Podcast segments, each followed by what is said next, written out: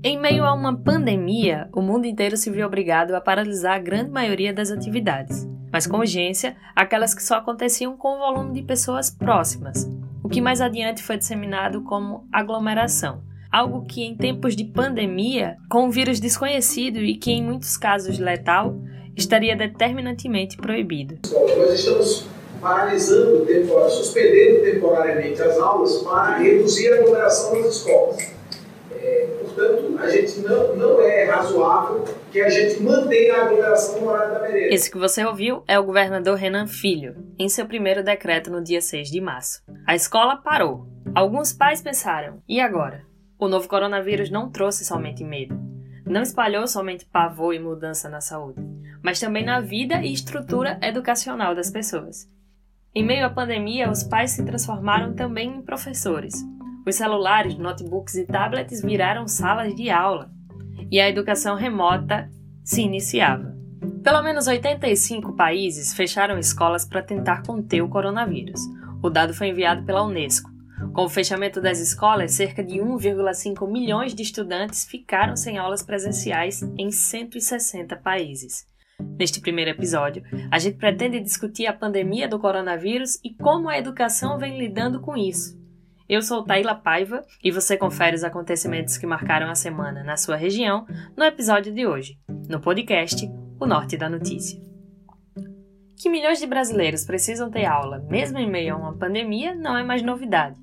Mas qual é a qualidade dessa educação remota? Está havendo um aprendizado? Qual é o papel das escolas e do ensino presencial na formação desses estudantes? Vivenciamos um momento único, os pais, professores, tios, tias, de maneira improvisada, sem estrutura, preparação ou formação docente, estão se arriscando. Um novo regime foi adotado. Para falar um pouco sobre as aulas remotas, principalmente no setor infantil, conversamos com Viviane Fernandes, de São Miguel dos Milagres. Ela é professora da escola particular Manu Kids Desde o início da pandemia, eles vêm adotando métodos de aula remota para as crianças. É, toda semana a gente fazia vídeo explicando as atividades, era na, no... é na nossa casa mesmo. E a gente assim só ia para a escola quando era para resolver algo, tipo uma reunião sobre o que vai acontecer na próxima semana. Aí a gente ia e tinha essa reunião. Mas a gente não precisa ir na escola gravar vídeo, é em casa mesmo. E agora a gente começou nessa semana tendo a videochamada pelo WhatsApp. A maioria das crianças tem o celular ou os pais. Em Porto Calvo, as aulas, tanto municipais quanto privadas, estão acontecendo de maneira remota. Perguntamos à dona Marlene, avó de Miguel, como tem sido a adaptação em casa para as aulas. Ele está fazendo o quinto ano e fica o dia todinho. Ele faz o deverzinho dele, as liçãozinhas de casa dele direitinho. Segunda-feira eu vou para a escola, levo a tarefa que ele fez e pego outra e ele faz de novo. Para mim tá, para mim tá bom, minha filha, tá melhor do que tivesse ficado parado. A Marlene preparou para o neto uma estrutura específica para as aulas online. Ele toma banho, troca de roupa, senta na frente da mesinha, bota o celular na frente dele, que ele tem o celular dele mesmo. A realidade da professora, da diretora, da mãe, não representa todos os estudantes do litoral norte de Alagoas. De acordo com os dados do Ministério do Desenvolvimento Regional, metade dos brasileiros não tem sequer acesso ao saneamento básico, o que faz com que um espaço exclusivo para estudos, internet disponível e um smartphone exclusivo pareça um luxo. O Brasil tem quase 48 milhões de estudantes na educação básica, segundo o Censo Escolar de 2019, elaborado pelo Instituto Nacional de Estudos e de Pesquisas Educacionais, que é vinculado ao Ministério da Educação. E 81% dessas 48 matrículas estão na rede pública. A problemática em questão é: parte dos alunos da rede pública não tem acesso a aulas remotas e uma outra parcela tem acesso, mas de maneira precária. Primeiro vamos cantar a musiquinha, a tia canta daqui, vocês cantam daí. Vocês podem cantar até depois que assistir o vídeo da tia, acompanhando aí mesmo em casa e vocês cantando. Meu amigo eu vou respeitar, a minha amiga eu vou respeitar. Essa é a professora Iracilda dos Santos, do município de Porto de Pedras. Ela ensina a crianças da rede municipal. No ensino infantil existem particularidades.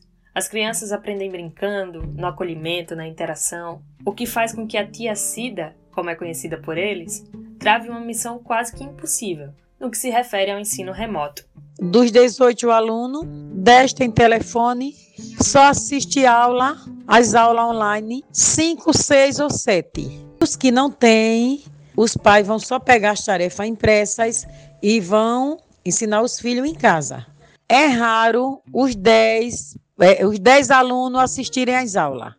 Tem muitos pais que nem telefone não tem, nem celular não tem. Eu tenho 18 alunos em sala de aula. Tenho seis pais que não têm telefone. Já fui na casa e não tem. Como é que vai assistir essas aulas? Assistir às aulas online se não tem telefone, nem tampouco internet.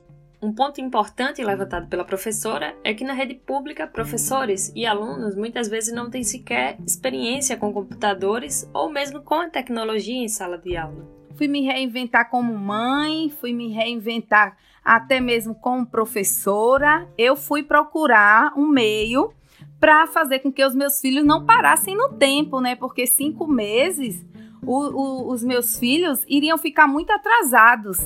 Então eu procurei sempre fazer uma hora e meia de aula. Pedi também ajuda às minhas irmãs, que elas são professoras também da rede municipal de ensino, e elas que estão me auxiliando. Então, João Mateus e o Pedro Henrique religiosamente têm uma hora e meia de aula todos os dias não fiquei sabendo, assim como inúmeras mães, de nenhuma posição do lado da Secretaria Municipal de Ensino do meu município.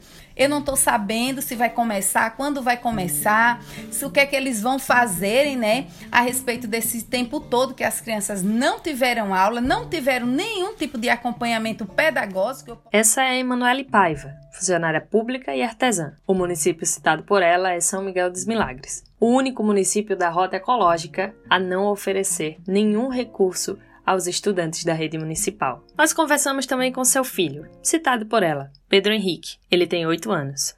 Eu tenho. Quando começou a pandemia, eu comecei a estudar também na escola, mas quando ela foi piorando, aí que eu comecei a estudar em casa, porque eu fiquei com muito medo de pegar ela. A, a sua professora da escola começou a dar aula online para você? Não, ela não deu. A minha da escola, que tal ela não dá. Eu gosto de aprender, só que você se sentiu prejudicado nesse período sem aula? Muito prejudicado. A realidade da Emanuele, do Pedro e João se reproduz em todo o município. A nossa equipe entrou em contato com a Secretaria de Educação de São Miguel dos Milagres. Valderez Ataíde, atual secretária, informou que o município não realizou as aulas online desde o início da pandemia porque estava esperando uma determinação do Conselho Estadual de Educação. Além disso, a secretária informou que alguns alunos não têm acesso à internet e que por isso optaram por não realizar as aulas online. No entanto, ela afirma que na primeira semana de agosto, depois de cinco meses sem aulas, é que os alunos da rede municipal de São Miguel terão acesso às aulas remotas e atividades xerocadas que serão entregues às escolas. Até agora, não há qualquer definição clara de como ou quando as aulas retornarão de maneira presencial, mesmo com a mudança de fases ou um processo de reabertura das atividades econômicas as escolas são apontadas por especialistas como centro de transmissão da doença, ainda que na população jovem os danos e complicações à saúde sejam menores. A possibilidade da disseminação é a mesma. No mundo, alguns países já retomaram as atividades educacionais presenciais, como é o caso da China, Dinamarca, França, Alemanha e Suíça. O Brasil estuda a reabertura gradual das escolas baseadas nesses métodos. Quem conta mais sobre o protocolo de reabertura das escolas na Suíça é a alagoana Marcela Riso. A divisão foi assim: né, ao invés da criança ir de segunda a sexta para a escola, elas iam somente dois dias na semana, né? Cada grupo, porém o dia todo. Prof... Algumas professoras usaram a viseira, né? Porque eu acho que ficar de máscara o dia todo é, não todo mundo aguenta, né? Os profissionais de saúde já sofrem bastante e outras pessoas que têm que usar o dia todo, né?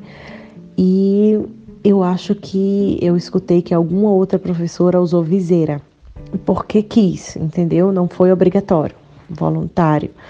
No começo a gente ficou muito apreensivo, não só a gente, como muitos pais, eu li no jornal, Muitos pais estavam revoltados porque não é segurança nenhuma, né?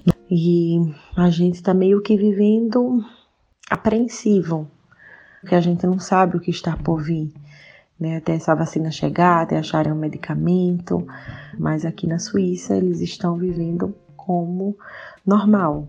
Não se sabe ainda quais rumos o coronavírus determinou para o mundo, mas esperamos que tudo isso passe logo e que o novo normal aconteça de maneira responsável e segura também para o Brasil. Os sorrisos dados pela moça do pastel não serão mais vistos pela freguesia de Porto Calvo. A querida Janaína Soares Lima, ou como era conhecida Janaína do Pastel, faleceu nesta quinta-feira, dia 23 de julho, no Hospital Geral do Estado, depois de quase um mês de internação lutando pela sua vida. Vítima de um grave acidente de moto no dia 16 de junho, na rodovia L105, em Matriz do Camaragibe, a microempresária Janaína do Pastel, de 35 anos, não resistiu aos ferimentos. Ela deixa dois filhos e esposo. A empresária era muito querida na cidade de Porto Calvo. Sua morte foi motivo de grande comoção. Nas redes sociais, homenagens e despedidas pela população portucalvense. E na tarde da última terça-feira, dia 21 de julho, foi encontrada uma baleia de espécie fim encalhada na praia do Carro Quebrado, localizada na Barra de Santo Antônio. O animal, com 13 metros de comprimento, foi encontrado por moradores locais por volta das 3 horas da tarde, em condições de difícil resgate. Mas um grupo de voluntários se envolveu numa ação conjunta com institutos, como o Instituto Biota, o ICMBio e o IBAMA e a Secretaria do Meio Ambiente de Alagoas a operação durou mais de 26 horas. A população estava engajada no trabalho braçal, que envolvia sentimento, expectativa e felicidade por fazer o bem, como uma forma também de retribuição à natureza. As ondas, a ventania, a correnteza traziam a baleia de volta para a praia. Os colaboradores cansaram, suaram, mas não desistiram. Finalmente, a baleia conseguiu seguir para o mar, de onde ela nunca deveria ter saído. O evento dramático mobilizou as redes sociais e foi destaque em diversos portais de notícias pelo país. Mas infelizmente, apesar do sucesso da operação, que permitiu o retorno do animal ao seu habitat natural, a baleia retornou para a praia, mas dessa vez morta. Na manhã dessa quarta-feira, o animal foi encontrado na praia com ferimentos e marcas de sangue por todo o corpo. Por meio de uma publicação feita nas redes sociais, o Instituto Biota contou que a baleia possuía um quadro de parasitose severa e que por isso resultou na sua morte. A baleia não resistiu, mas aquela ação ficará marcada para a história. E esse foi o quarto episódio do podcast O Norte da Notícia. Encerramos com ele a primeira temporada do podcast. Eu sou Taíla Paiva e o co-roteiro é de Joyce Andréia. Estamos disponíveis nas principais plataformas de áudio. Escolha a sua favorita e nos siga. E se você gostou desse episódio, baixe e compartilhe nas redes sociais. Até breve!